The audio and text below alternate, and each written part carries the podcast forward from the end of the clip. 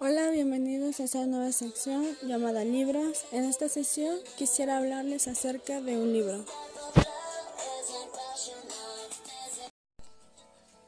Todo empieza con Luke Holland, un chico de 19 años al cual todos catalogan como mala influencia, un drogadicto, caso perdido y como alguien muy peligroso.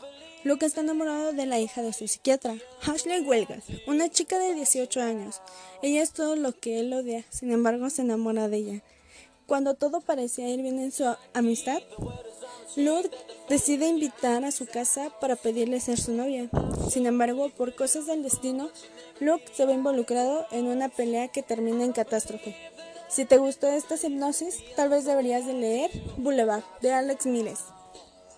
Muchos piensan que leer es algo aburrido, pero la realidad es otra. ¿Se acuerdan cuando en la primaria nos decían que leer es como vivir el libro, como si fuéramos a otra dimensión? Pues es real, y me atrevo a decir que es mucho mejor que eso es el ponerse en el lugar del personaje, sentir esa emoción cuando al personaje le sucede algo bueno, sentir esa angustia cuando al protagonista le está por ocurrir algo o cuando va a descubrir algo, ese enojo cuando hay una injusticia hacia el personaje, esa tristeza cuando sucede algo muy malo. Es algo increíble que no hay palabras para describir. Personalmente me identifico como una lectora de clase media.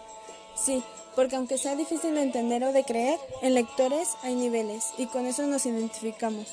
Los lectores principiantes son aquellos que apenas están entrando al mundo de la lectura. Los de clase baja son aquellos que se tardan en leer al menos un libro. Los de clase media somos aquellos que leemos más de un libro a la vez y nos llegamos a tardar hasta una semana.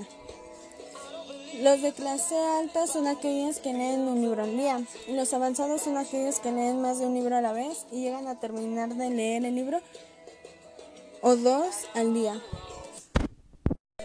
A continuación te diré algunas recomendaciones de libros que están en físico para que se les facilite la, el encontrar el libro. En primer lugar tenemos Mala Influencia, el cual saldrá en físico este 30 de abril del año en curso. Mala influencia habla sobre Eros Douglas, que se encarga de ser el guardaespaldas de Russell.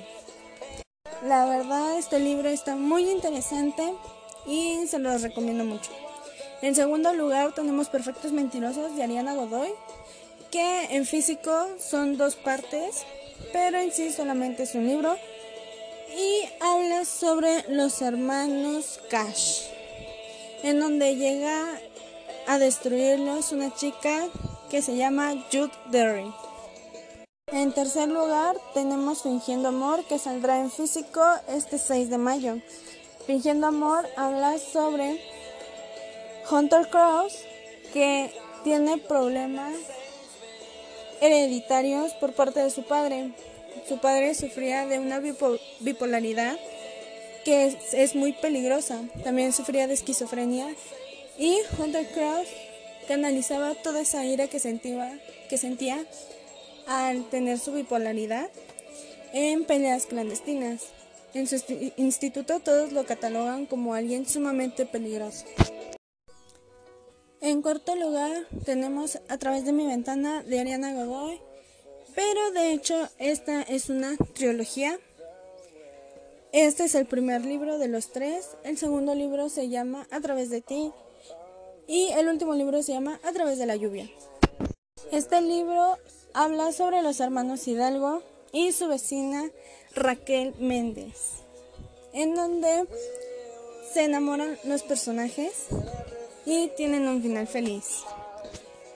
Por último, tenemos Heist de Ariana Godoy, que saldrá en físico este 4 de mayo. Heist es el segundo libro de la trilogía Darks.